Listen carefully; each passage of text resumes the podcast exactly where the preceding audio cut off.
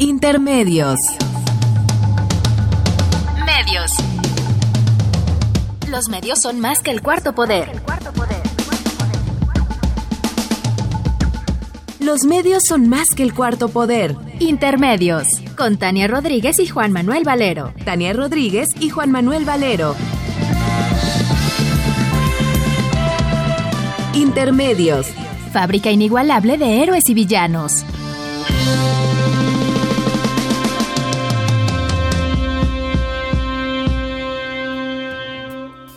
Intermedios. Get up, stand up. Stand up for your right. Get up, stand up. Stand up for your right.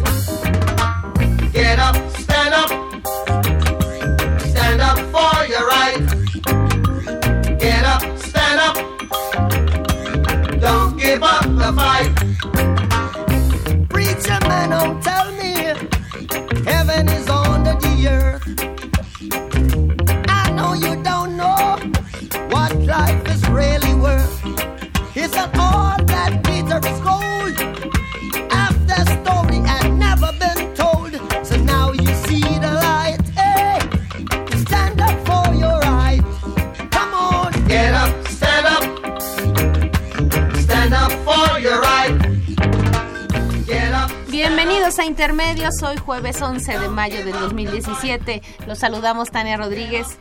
Y Juan Manuel Valero con el enorme gusto de estar aquí en los micrófonos de Radio UNAM. Get up,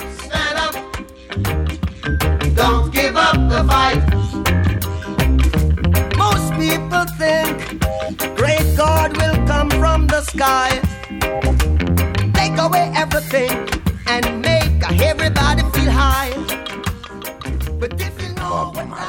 Una maravilla, recordando aquí a sugerencia de nuestro productor a 36 años de la muerte de Bob Marley. Escuchamos pues uno de los himnos importantes no solo del Rastafa- del movimiento Rastafari, del reggae, yo diría de cierta cultura rebelde, contemporánea. Get up, stand up, lucha por tus derechos. Vamos, arriba. Pues te tengo una buena noticia, Tania. A ver, Valero. Hoy en la tarde, un juez dictó el auto de liberación bajo fianza del doctor José Manuel Mireles. Después de dos años, diez meses y catorce días en prisión, hoy en la tarde un juez federal concedió al fundador de, y ex vocero de las disueltas autodefensas de la región de Tierra Caliente, Michoacán, el doctor José Manuel Mireles Valverde, la libertad provisional mediante el pago de una garantía de 30 mil pesos. Una vez que pague la garantía monetaria y abandone en las próximas horas el penal federal del Rincón en Nayarit, Mirales deberá sujetarse a otra serie de condiciones que le impuso el juez. Dichas medidas son presentarse periódicamente a firmar el libro de procesos del juzgado, no salir de Michoacán y del país, ni acercarse o comunicarse con determinadas personas, entre ellos los testigos de su proceso penal. El líder de los autodefensas de Tepalcatepec seguirá sujeto a juicio que se le instruye en dicho órgano jurisdiccional solo por el delito de portación de armas de fuego de uso exclusivo del ejército, en el cual aún falta por desahogarse algunas pruebas. Usted recordará que el doctor Mireles fue detenido el 27 de junio de 2014 en Lázaro Cárdenas, Michoacán, en un operativo donde el ejército y la Policía Federal reportaron haberle asegurado una pistola, un fusil de asalto, cuatro envoltorios de marihuana y uno de cocaína.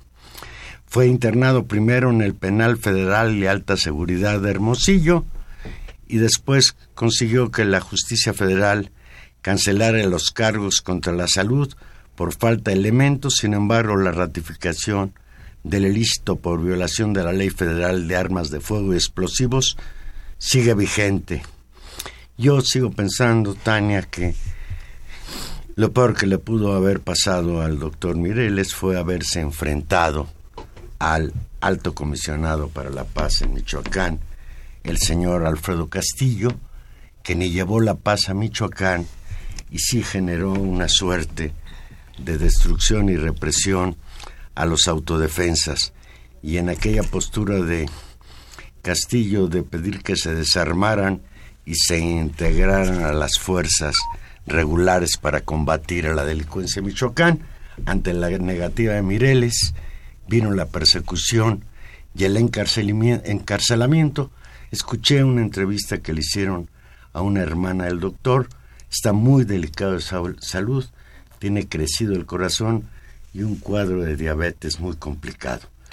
Creo que es un gusto el saber que hoy está en libertad porque estamos convencidos de que su encarcelamiento fue injusto. Fue injusto, eh, le cuesta casi tres años de estar preso, le cuesta un daño terrible a su salud, le cuesta al país también pues una, un preso político eh, muy importante, de muy alto impacto, una figura que muy pronto eh, con un discurso muy claro, con hay que reconocerlo, con una figura carismática, muy, muy, muy bueno hablando, ¿no? Se convirtió en, un, en una figura pública, efectivamente, en, uno de los líderes, tal vez justo con, con Hipólito Mora, eh, de los dos voceros de este, de este movimiento que sacudió el país, que fue el primer golpe fuerte al Saving México de Enrique Peña Nieto, y hay que recordarlo, ahí empezó la crisis de este gobierno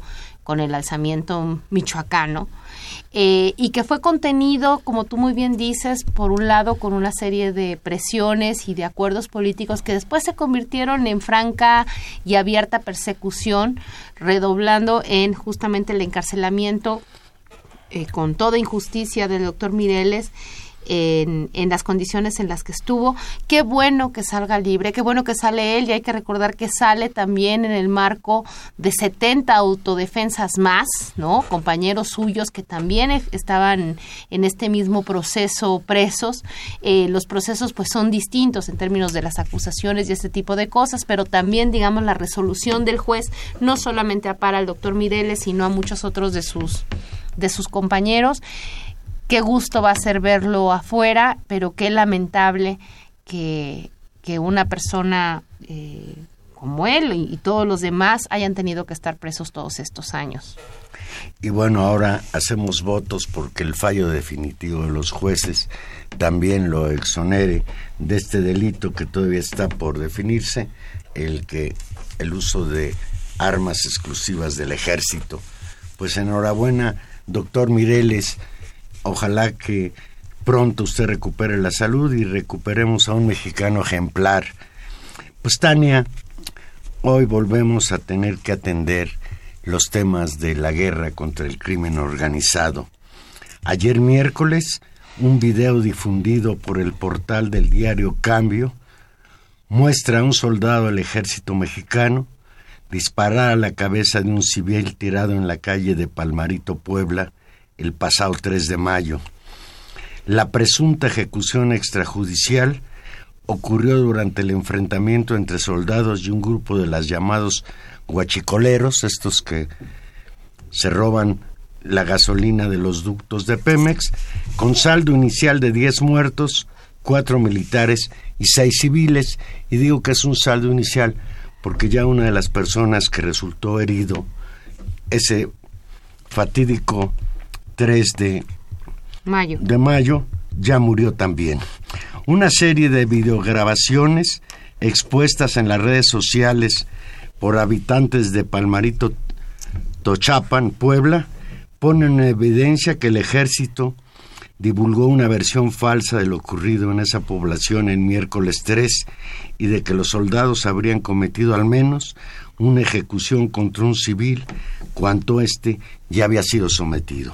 Es, eh, este video circuló en los medios, no sé si ustedes quienes nos amablemente nos escuchan lo hayan visto, pero las referencias son las siguientes. En una cuenta que apareció en el canal de, internet YouTube eh, titulado Palmarito Tochuapan y con el título Lo que verdaderamente pasó en Palmarito, los usuarios... Eh, que subieron pues esta versión buscan desmentir la versión oficial y todas las recordaremos justamente del enfrentamiento de ese 3 de mayo en el que se dieron pues por resultado estos primeros tres muertos y donde las las autoridades reportaron justamente que estos soldados habían sido emboscados eh, cuando estaban eh, atendiendo el reporte de una toma clandestina de donde se robaban la gasolina y donde, digamos, la población había atacado el ejército usando como parapetos a mujeres y niños. Eh, esto es muy importante porque justamente contraviene esta primera en los videos no se observa nada de esto, de la participación de mujeres y niños con es- como escudos humanos. Lo que sí se ve, y hay que decirlo, porque además después empezó esto siendo una guerra de videos, es un enfrentamiento, pues, en términos, eh, pues, de guerra, ¿no? De, de uso de armas fuertes de ambos casos. Y lo que podemos ver en el video es que entre la noche y la madrugada del 3 y 4 de mayo se registró un enfrentamiento. eh, y bueno, entre los civiles muertos recordemos que está una mujer y un menor de edad, aunque el argumento del ejército para justificar estas bajas fue que estas, este, este tipo de población, mujeres y niños, habían sido usados como escudas. De ahí y de esas declaraciones es de donde hace tanto sentido y llegó por un canal pues bastante... eh, abierto como puede ser YouTube a colocarse en función de que fue empezando a ocupar espacios en distintos portales mediáticos y tuvo que ser referidos en los medios y por lo fuerte de las imágenes y por lo que ellos significan, que son dos cosas y eso hay que dejarlo en claro. La primera es que desmiente, digamos, las condiciones en las cuales esos enfrentamientos que dejaron 10 muertos ocurrieron. Segundo, eh, pues lo que podemos observar, independientemente de la circunstancia en que haya sucedido, lo que estamos observando ahí es una ejecución extrajudicial. Después de que estos videos empezaron a replicarse en los medios de comunicación, apareció un video donde se observa cuando los militares detienen a un presunto guachicolero, quien lleva un chaleco antibalas y se trasladaba en una camioneta y que según algunos usuarios se trata ni más ni menos que de Paulino Martínez, primo del Toñín, líder del grupo de- de- delincuencial que opera en Palmarito para el robo de combustible. En ese video queda, queda clarísima la impericia de los militares, pues aunque tienen sometido al sujeto no se ocupan de desarmarlo, por lo que aun cuando estaba hincado de pronto saca una pistola y mata por la espalda a uno de los soldados, lo cual también es una escena brutal. Sin embargo, y esto hay que reiterarlo, no estamos en contra de que se persiga el crimen organizado. Lo hemos sostenido aquí durante ya muchos años, de que ha sido un error en la estrategia del gobierno querer combatir al crimen organizado con el ejército y la marina en las calles, porque ni la marina ni el ejército están capacitados para estas faenas. Y lo que sucedió el 3 de mayo en este poblado limítrofe entre Puebla y Veracruz, pues vuelve a poner en evidencia que las Fuerzas Armadas realizan masacres en contra de la población, independientemente de que se trate de delincuentes o no delincuentes. No puedes, Tania Rodríguez, combatir al crimen organizado con acciones criminales. Esto es escandaloso, es una vergüenza que las Fuerzas Armadas de este país estén hoy sometidas a juicio por su manera de, por su comportamiento en esto que desde 2006 tenemos que reconocer como la absurda guerra contra el narcotráfico y el crimen organizado en general. Y ese es, ese es el punto, digamos, de, la disputa. No, no tiene que ver con validar el robo de gasolina ni con validar actitudes eh, delincuenciales, como tú lo señalas. Lo que está en el centro es que en este operativo que la propia Sedena ha reconocido que existió, porque después tuvo que reconocer inmediatamente después de los 10 muertos que habían acudido a una llamada de robo de gasolina, Y que Lo habían que- sufrido una emboscada. Sí, lo que rápidamente al día siguiente los pobladores de Palmarito hicieron fue cerrar la autopista Puebla- Puebla-Orizaba, llevar a la ciudad de Puebla el ataúd de Felipa Olaya Jiménez, quien murió justamente en estos hechos y quien los pobladores aseguraban que no tenía nada que ver con esta situación, lo que acusaban, lo que lo que la población de Palmarito acusaba con estos actos era que el operativo había, digamos, agarrado parejo en el pueblo y que había generado eh, pues una serie de, de situaciones muy complejas. Incluso ellos señalan que, eh, que habían algunos de las personas habían tenido el tiro de gracia y que habían sido ejecutadas los videos que observamos y que ahora son públicos y que son tan impresionantes son eh, grabaciones de las cámaras de seguridad del pueblo eh, Que no pertenecían al, al- al gobierno municipal. Se especula incluso que esas cámaras las pusieron las propias bandas de huachicoleros. Eso se especula como una forma de mantener el control y vigilado el pueblo. Bueno, lo que sea, había ahí unas cámaras de seguridad que grabaron toda la escena. Y se ve la escena en que un soldado va a destruir una de ellas, pensando ingenuamente el soldado que destruyendo esa cámara se destruyen las pruebas, pero no, se, no sabe el soldado que cuando tú grabas ahora, pues pasa la información y ya no la puedes borrar la información. Bueno, lo que no podía, la lo, cámara. lo que no podía seguir grabando, digamos. Pero lo que se ve es eso. Y ahí hay varios elementos que parecen son importantes. Eh, en uno de los videos se observa eh, rafaguear a un carro, en otro de los videos se puede observar a soldados que someten habitantes que se trasladan sin estar armados, sin oponer resistencia, y por supuesto el video más brutal es en el que observamos, bueno, hay dos videos muy fuertes, uno en el que uno de estos, digamos, civiles armados mata a un soldado. Y el otro que es también terrible y más grave no por no por la calidad humana de las muertes porque esas por supuesto hay que valorarlas de manera idéntica sino por su significado político y institucional que es la el acto de un miembro uniformado del ejército de tirar eh, a una persona ya sometida en el suelo. Esto es, esto es lo, lo relevante del, del video. Y lo que queda ahí, Juan Manuel, otra vez son dos cosas. Se ha insistido no solamente desde voces nacionales, desde la ciudadanía y digamos que padece los operativos, desde las organizaciones de los derechos humanos, desde distintos actores políticos e incluso desde actores internacionales, el riesgo enorme que significa que el, el ejército eh, asista a actividades de seguridad justamente porque sus protocolos son de actuar, digamos, a eliminar enemigos, lo que significa muchas veces este tipo de acciones. Ese es justamente el riesgo por el que se ha criticado durante todos estos años la convivencia de eh, Fuerzas Armadas con población civil en este tipo de actividades es eh, lamentable eh, y es evidente que estos videos ponen en marco justamente esta situación crítica por la que atraviesa el país. Llama la atención que los medios efectivamente tuvo que darse cuenta del video. Llama la atención que Sedena tuvo que salir a aclarar e incluso eh, propiciar que se mostrara el otro video. Eh, y sin embargo, Creo que lo que más llama la atención es que pese a algunas voces indignadas sobre lo grave de estos hechos, no terminemos de ver, eh, de construir el caso Palmaritos como un gran caso como un gran caso que genere eh, indignación y que permita eh, valorar críticamente pues esta, esta actuación, porque es la primera vez que lo estamos viendo totalmente grabado.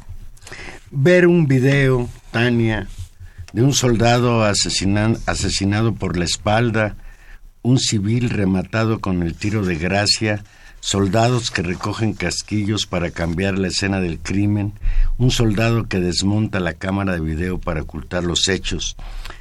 Son tremendas visiones que a mí, por, por ejemplo, de inmediato me trasladaron al recuerdo de Tlatlaya en el Estado de México, donde en la madrugada del 30 de junio de 2014 murieron 22 presuntos delincuentes en un enfrentamiento con efectivos del ejército mexicano.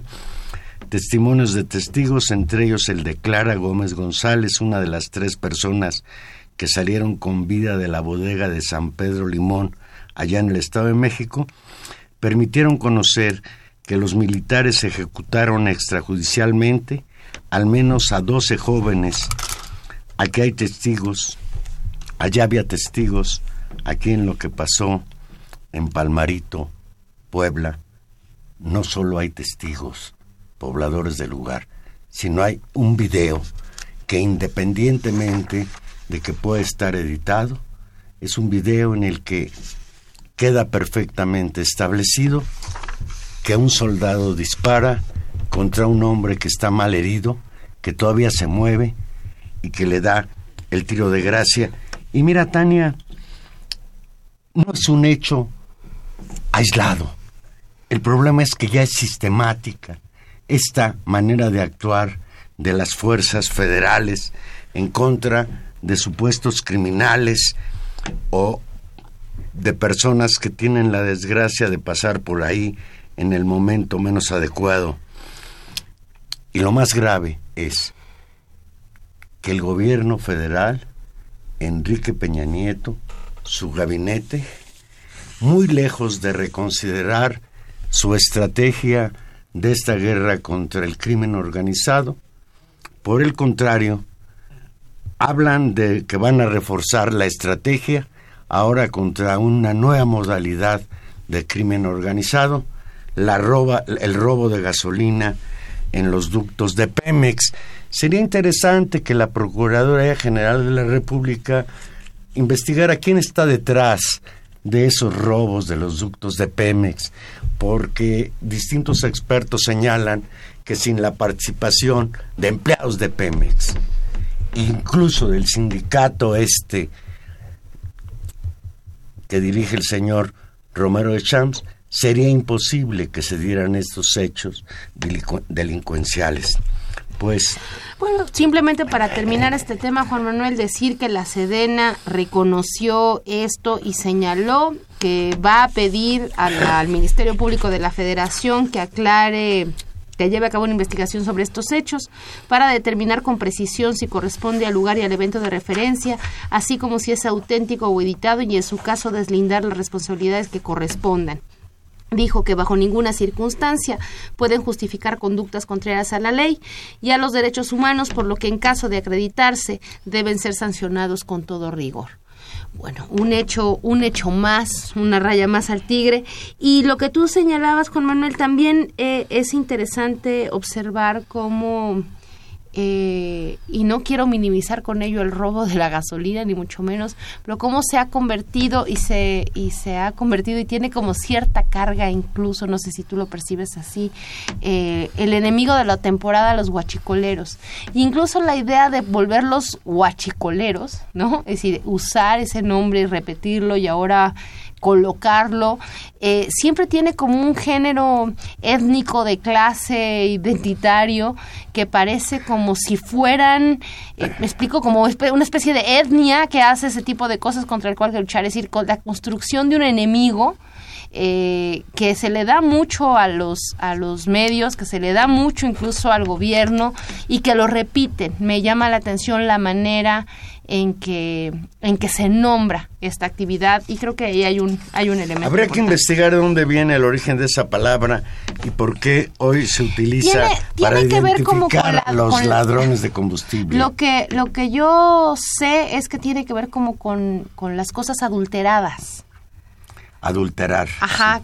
Y es, ahora, ¿cómo se desplazó esta idea de adulteración a, al robo de gasolina, que no es que esté directamente adulterada, es que es robada, eh, no lo sé, pero me parece que el uso mediático y político que se hace de ello, pues es, es eh, también de llamar la atención. Y como tú dices, insiste eh, la presidencia de la República justamente de poner en el centro de la discusión eso, y me imagino que la cosa pues se va a complicar mucho porque pues ya en el medio hay miembros del ejército pues muertos en este combate y un Lo cual escándalo también es gravísimo. por ¿eh? supuesto y una escalada eh, de descomposición social enorme entonces tú decíamos hace un momento recordábamos al doctor Mireles y esta especie de rebeliones populares que ocurrieron en, en Michoacán en contra de la delincuencia organizada y lo que estamos viendo en Puebla en cierta medida también son eh, no solamente la presencia de estos bandas de crimen organizado, pero también estas respuestas populares frente a la llegada pues del de fuerzas de ocupación del espacio y de los pueblos, como en este caso es el ejército mexicano. Pues así está la cuestión. Vamos a ver en qué para toda esta situación y desde luego pues sí es muy muy preocupante que siga la estrategia, que no mueva un ápice el gobierno de Peña Nieto, la estrategia que inauguró Felipe Calderón en 2006 y que con, con las consecuencias tan graves que ha traído, insistimos, los soldados no están capacitados para ser la de policías, tienen otras funciones definidas por la Constitución mexicana. Y si hoy insisten en crear una nueva ley de seguridad, lo que crearán es condiciones propicias para que se sigan dando estas acciones que están fuera de la ley, matar a un delincuente en caliente, darle el tiro de gracia en la cabeza, es un delito bárbaro de las Fuerzas Armadas y esto, esto hace más grave la cuestión que los que supuestamente están persiguiendo a los criminales se conviertan en otros criminales. A una pequeña pausa y aquí regresamos. Recuerde que Intermedios es un programa en vivo y usted puede comunicarse con nosotros al 5536 8989.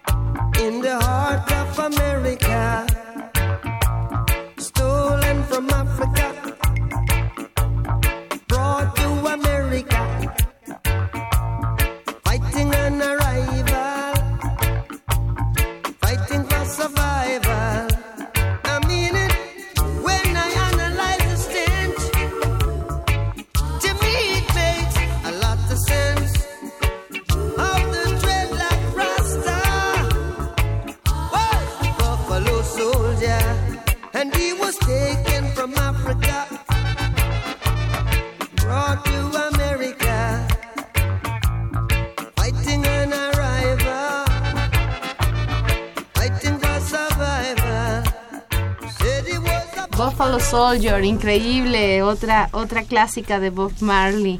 Para los que les gusta el reggae, que siempre es tan agradable de escuchar, como que pone de buenas, ¿no, Valero? Pues regresamos, regresamos a un tema, te iba a decir más amable, pero quién sabe, a las elecciones en el Estado de México. ¿Viste el segundo debate? Vi. ¿Sabes algo al respecto? Fíjate que no lo, no pude verlo completo, no hice bien, no hice bien mi tarea, pero sí, sí vi una parte. Eh, creo que queda mucho más claro, lo que creo que lo que queda del debate es queda mucho más perfilado la constitución de algo pues que es, es muy interesante y que es una novedad, que es la posibilidad de que se, que se vaya encabezando y perfilando una elección más cerrada con dos candidatos punteros, uno que es un candidato, pues digamos, de- del sistema, y cuando lo digo ahí, lo digo casi con todo su peso y su, y su fuerza en el Estado de México, el candidato del PRI es el candidato del, del PRI gobierno, y eh, en este caso la candidatura de Delfina Gómez de Morena, creo que eso es lo más relevante del, del debate. El pasado jueves 30 de marzo, el analista político Octavio Rodríguez Araujo publicó un artículo en el periódico La Jornada titulado Morena ante el agotamiento de la política tradicional. Leo textual, terminó el largo periodo de la democracia liberal con sus beneficios e imperfecciones. Ya no funciona en casi ningún país. Con ella también se han agotado los regímenes políticos y los partidos tradicionales. En México, por ejemplo, millones de personas y, en muchos otros países incluso pues no han podido superar la pobreza debido a las características de estos regímenes eh, neoliberales. Tenemos en la línea telefónica y nos da muchísimo gusto al maestro Octavio Rodríguez Araujo. Buenas noches, maestro. ¿Qué tal? ¿Cómo está? Pues muy contento de tenerlo aquí en los micrófonos de Radio UNAM. El gusto es mío. Usted sabe bien quién es el doctor Octavio Rodríguez Araujo, profesor emérito de la Facultad de Ciencias Políticas Sociales de la UNAM, un experto en cuestiones políticas, en partidos políticos, articulista del periódico La Jornada. Maestro, ¿llegó el tiempo de Morena y López Obrador? Bueno, es una pregunta difícil. Este, desde luego que Morena es este, un partido que está destacando rápidamente, ganando terreno y este, tiene buenas perspectivas electorales para tanto para las elecciones en el Estado de México, yo creo que más que en Coahuila, Nayarit o Veracruz, y las elecciones este, federales de cambio de gobierno el año que entra. Entonces, este, no sé si sea el tiempo de Morena, pero desde luego los vientos soplan a favor de este partido. Doctor, muy buenas noches. Los saluda Tania Rodríguez. ¿Qué tal, Tania? Eh, un, un ejemplo, eh, y antes, antes de hablar con usted señalábamos, es notable por todo lo que significa, y, y, hacia allá va mi pregunta, lo que significa que se vaya construyendo en el Senado del Estado de México la posibilidad de dos candidatos punteros, el del PRI, y yo decía que en el caso del PRI sí sigue significando el candidato del PRI gobierno, del sistema, como, como representación muy, muy acabada de un, de un régimen autoritario y muy largo, frente a la candidata de Morena esa elección, ¿por qué es importante y qué significa? Bueno, este, si cualquier partido derrota al PRI en el Estado de México, va a ser un triunfo notable para el partido que sea, porque el PRI tiene, ahora sí que no ha perdido una sola elección de gobierno eh, estatal, no, no municipal, este, desde, desde que existe el PRI incluso con nombres anteriores. Entonces esto sería muy importante porque además el actual presidente de la República es originario del Estado de México. Este, este llamado grupo Atlacomulco, que en realidad no es grupo, pero es una corriente interna que tiene mucha influencia. Y bueno, sería un este plantearía un nuevo pronóstico para las elecciones presidenciales del año entrante. No porque las elecciones locales influyan de manera determinante en las elecciones eh, nacionales, sino porque el Estado de México, en este caso, pues no es solo PRI, como es como usted dice, es PRI gobierno, es una simbiosis de manera muy particular y muy amarrada la que se ha dado en el Estado de México si Morena y su candidata este le ganan el PRI, pues que entonces esto aumenta las probabilidades de éxito en otros estados y en la en la federal del año entrante del cambio de pues de los poderes de la Unión. Permítame preguntárselo así, es es por lo que usted ha explicado es muy importante la derrota del PRI en el Estado de México. Ahora le preguntaría ¿qué es la significación de la candidatura de Delfina Gómez. ¿Le ve usted algunas características especiales en términos pues eso, de su significación política, de lo que representa en el contexto político nacional? Bueno, es que ella ha estado muy cercana a López Obrador, o al revés, López Obrador a Delfina. Eh, eh, él la ha acompañado en muchos actos, y está avalando su candidatura con el prestigio que tiene como líder nacional. Entonces, este, yo no sé si Delfina sola, así saliendo de Texcoco, este, hubiera tenido el éxito. Digamos, vamos a pensar nada más por especular por cualquier otro partido, por el PT o por eh, el PRD o incluso por el PAN, quizá no hubiera tenido el mismo éxito que estando apoyada por Manuel López Obrador, que en ese estado tiene particular significación. En otros estados quizá no tanto, pero ahí sí. En el, eh, López Obrador ha tenido un discurso que ha sido muy atendido y muy apreciado por amplios sectores de la población, sobre todo la población de escasos recursos, en el Estado de México, que es mayoritaria. Maestro, hoy usted en el periódico La Jornada publica un artículo donde se pregunta partidos o personas. Sí, Juan Manuel. Y usted mismo responde las dos cosas. Los partidos nuevos que han sustituido a los antiguos o tradicionales han girado en torno a personas. Este fenómeno no es nuevo. La diferencia es que normalmente no ganaban y ahora sí. López Obrador, dice usted, es un buen ejemplo. Cuando lideró al Partido de la Revolución Democrática lo levantó, pero como candidato opacó a su partido. Cuando se cindió del PRD formó Morena y sigue siendo el líder más popular del país, aunque sea también el más controvertido de los líderes fuera del poder. Le pregunto, ¿la tercera es la vencida? Bueno, ¿Qué este- pasa con López Obrador? Que en 2006 parecía que iba a ser el que ganara, ahí hay todo el elemento del fraude electoral que llevó a Felipe Calderón a la presidencia. En 2012 ya no fue tan claro que hubiera habido un fraude que hubiera definido el triunfo de Peña Nieto contra López Obrador. ¿Qué tiene hoy López Obrador que no tenía en 2012 o qué les falta a los otros?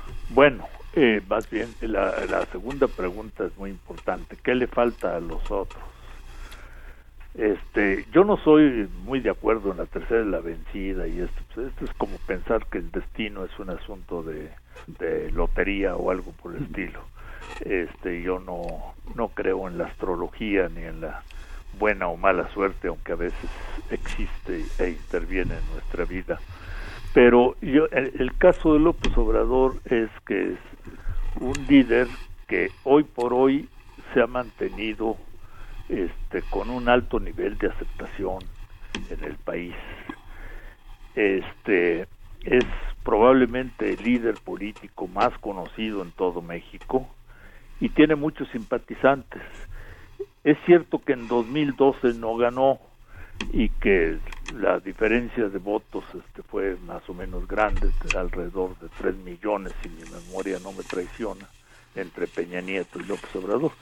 Pero sí aumentó la votación en términos absolutos este, de 2006 a 2012, y no solo por el crecimiento de la población, sino porque aumentó el número de votos, llegó a casi 16 millones de votos.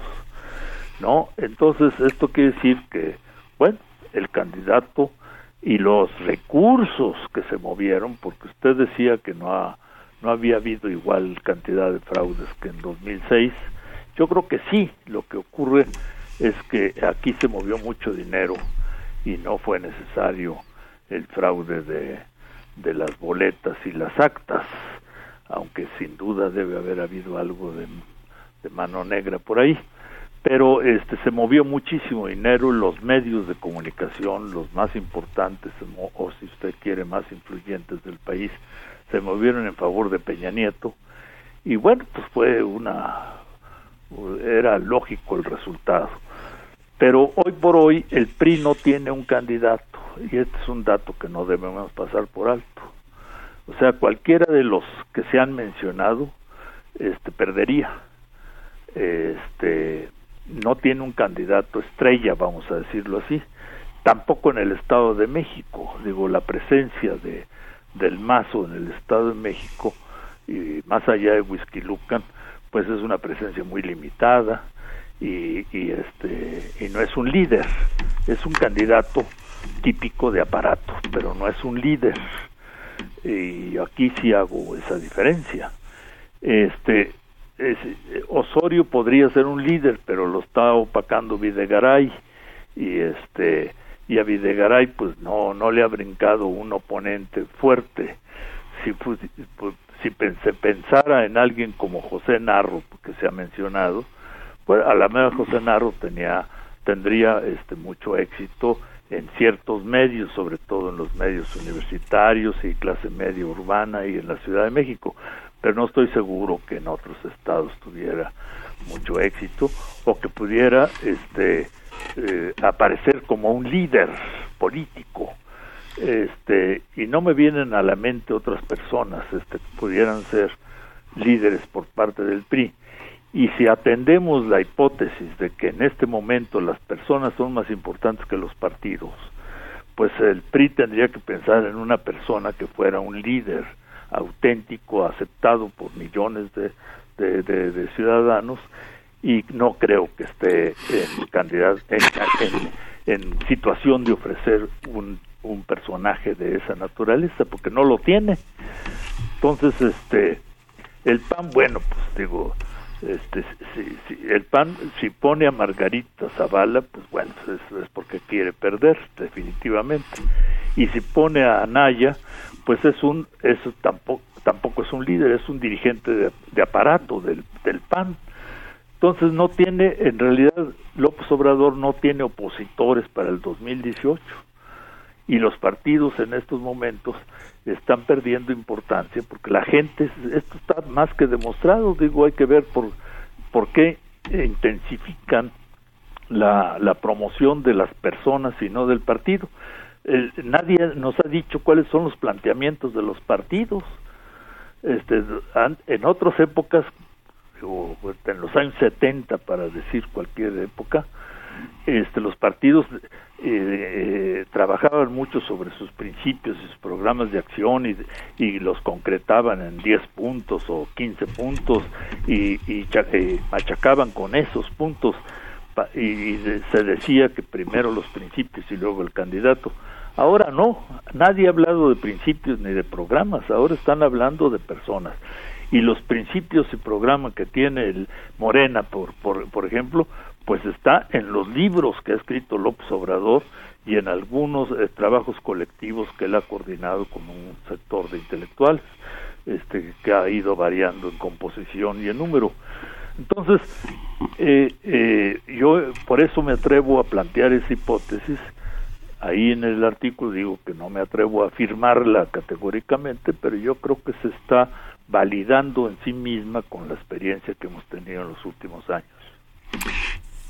Maestro, a propósito de las malas artes del Partido Revolucionario Institucional para mantener el poder, ayer la organización ahora que encabeza Emilio Álvarez y Casa reiteró que presentará denuncias formales contra la empresa OHL a la que acusa de financiar de manera ilícita las campañas electorales del PRI.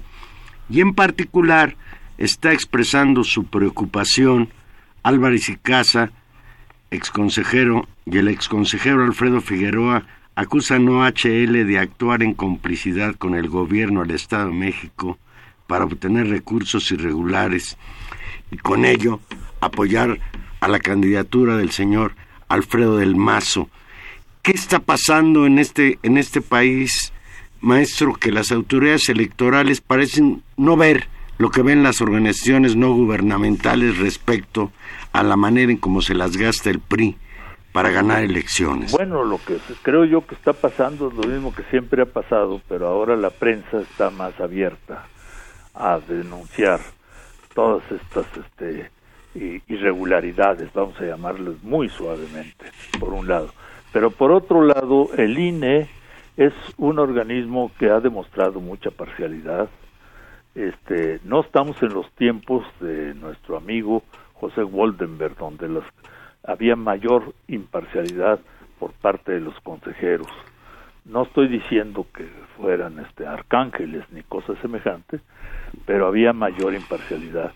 Después de, de del Ugalde este, y ahora con Córdoba, nosotros vemos un INE este, controvertido, con pocos este, elementos confiables dentro de los consejeros y este y vemos que está muy partidizado de alguna manera y que aplica diferentes varas para medir fenómenos semejantes.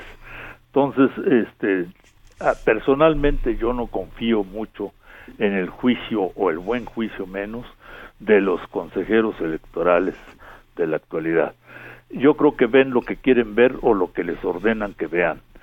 Este, a mí me da mucho gusto que Álvarez y Casa y otros que no son de mi simpatía, lo aclaro y lo he dicho por escrito, este, estén denunciando estas cosas que ya eran sabidas, pero que lo estén denunciando y que hagan demandas me parece muy bien, aunque para ellos creo que esto más bien es un eh, asunto de propaganda, de autopropaganda de su eh, movimiento que para mi gusto es un movimiento muy pequeño y que no representa nada. En eso estamos de acuerdo también. Por cierto, no, no quiero dejarle de preguntarle si no le parece una tragedia nacional que nuestro amigo Jorge Castañeda haya decidido no lanzarse como candidato independiente a la presidencia de la República. Estamos ahora sí verdaderamente preocupados porque se fue este en favor de Ríos Peter, uno de nuestros grandes este, pensadores. No, es broma, ¿eh? Este, También de mi parte, maestro. Eh, profesor, tal vez para, para, para ir cerrando sus escenarios o los escenarios que usted ve como como atendibles en el proceso electoral en el Estado de México. Hay desde el escenario quien vislumbra, pues, eh, digamos, la tentativa de un fraude, la tentativa de un, de un triunfo de la oposición, e incluso ya se empiezan a, a murmurar en redes sociales, pues, la la siempre la sombra en un país como el nuestro de eh, el miedo, de las presiones, de, de, propiciar que la gente no salga a votar, porque como han demostrado las elecciones en distintas partes del mundo, los resultados electorales se vuelven efectivamente imprevisibles, sorprendentes y fuertes en su significado político cuando la gente decide salir a votar y ahí es donde los aparatos pesan menos y ahí se juega en buena medida las posibilidades de un recambio eh, finalmente de gobierno en el Estado de México. Bueno, mire, es que eh, la, la, la, política en México este, es muy tramposa. Eh, eh, digo, en todos lados, eh, que quede claro que no, no estoy escamoteando la importancia de la corrupción y demás en otros países, pero aquí este se aprovecha todo. Eh, mataron un perro en la, ayer en la calle lo atropelló un este un carro y resulta que era un este burgués el que lo mató y lo mató por este cuestiones de clase. Y entonces esto lo van a aprovechar para ir contra eh, o sea cualquier pretexto es válido para hacer escándalos y todo. Desde luego que por otro lado hay escándalos pero todos los días. Digo, lo que está ocurriendo en Puebla, lo que ha estado haciendo el ejército, lo que han estado los que están en contra del ejército y que también han dañado gente personal del ejército. Eh, eh, aquí se aprovecha todo, es, es, es como como que la gente quisiera este, eh, cavar en la basura a ver qué encuentra y este y, aprovechan todo eh,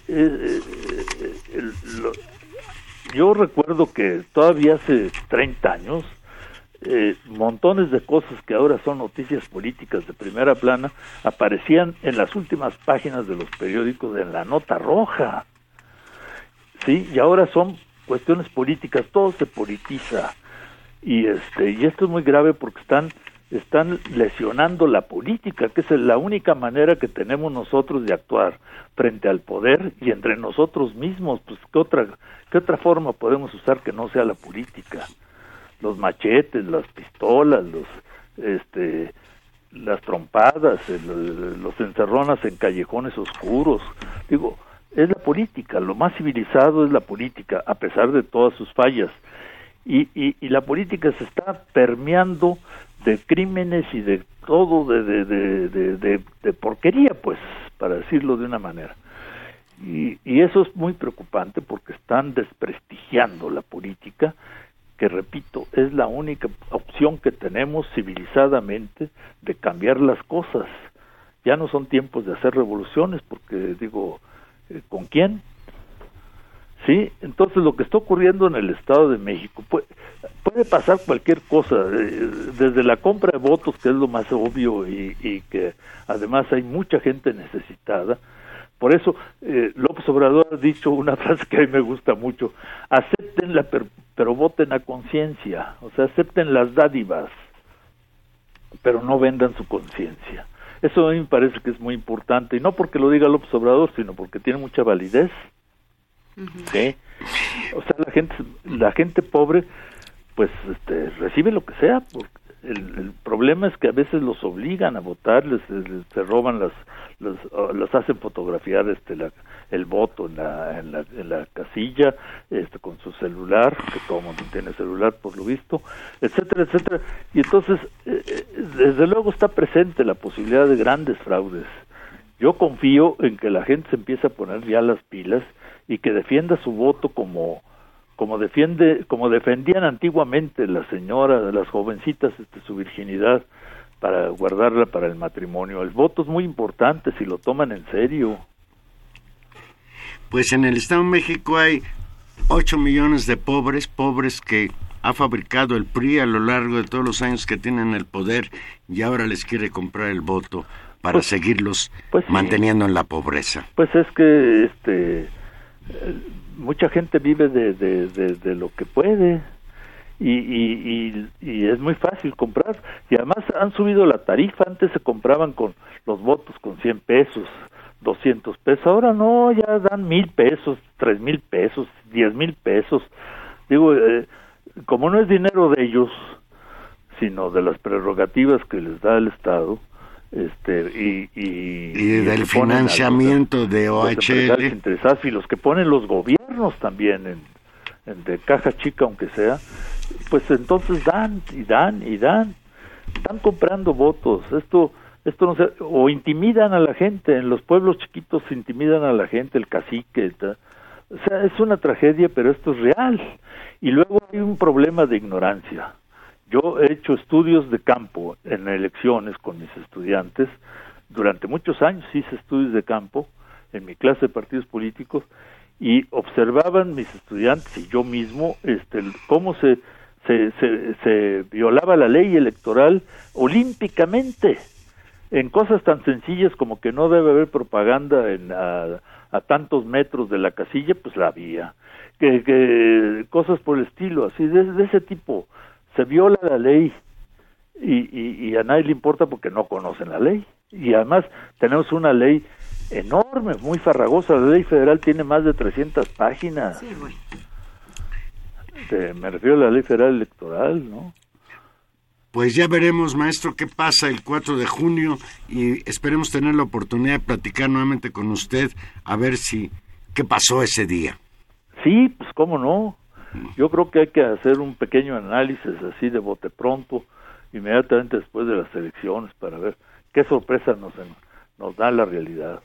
Nosotros nos comunicamos con usted, maestro, y le agradecemos muchísimo su participación hoy en Intermedios. Me da mucho gusto saludarlos a Gracias. usted y a Tania. ¿eh? Muchas gracias, doctor. Hasta luego.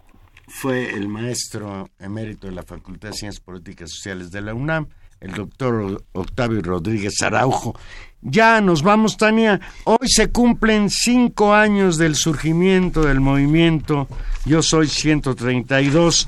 ¿Te acuerdas de aquel 11 de mayo de 2012, cuando, cuando los estudiantes de la Universidad Iberoamericana literalmente obligaron a esconderse en un baño al entonces candidato del PRI a la presidencia, con gritos de fuera, fuera Enrique Peña Nieto?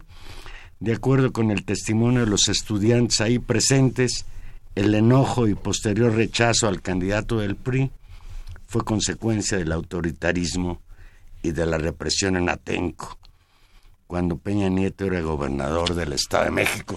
Cinco años ya pasaron y ya no existe Yo Soy 132. un movimiento un movimiento muy muy importante en la en la política contemporánea del país pese a que tuvo un, un periodo corto de, visibilidad pública. Creo que, que tiene rasgos muy muy interesantes y por supuesto que puso en en entredicho la candidatura del que en ese momento pues era un candidato que se supone que llevaba en las encuestas una ventaja muy, a- muy que la grande. conservó. No, no la conservó, se, se, se achicó bastante la distancia y, y puso en el centro, creo que ya llegó con un, con un déficit de legitimidad fuerte después del movimiento Yo Soy 132, que se articuló con una agenda muy interesante, que es también la agenda de este programa, y con eso nos vamos, de la democratización de los medios de comunicación y de la no manipulación informativa, que es un gran tema y que sigue siendo una agenda pendiente. Pues es un gusto recordar a Yo Soy ¿Cómo no? 132.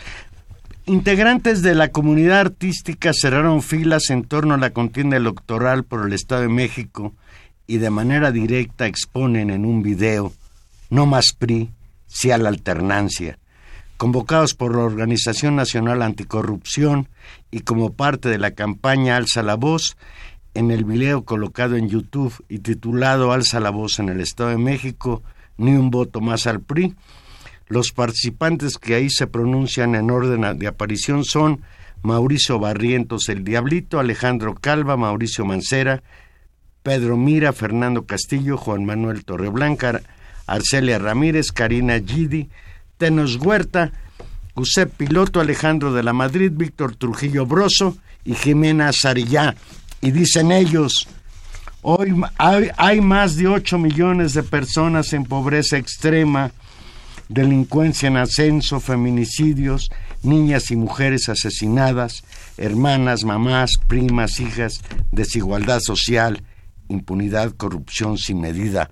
Ese es el Estado de México hoy. Y nos vamos. Muchas gracias a don Humberto Sánchez Castrejón en los controles técnicos y a Gilberto Díaz en los en la producción, en los micrófonos, Tania Rodríguez. Corremos, corremos, Valero. Vámonos. Corremos porque ahí vienen las chivas.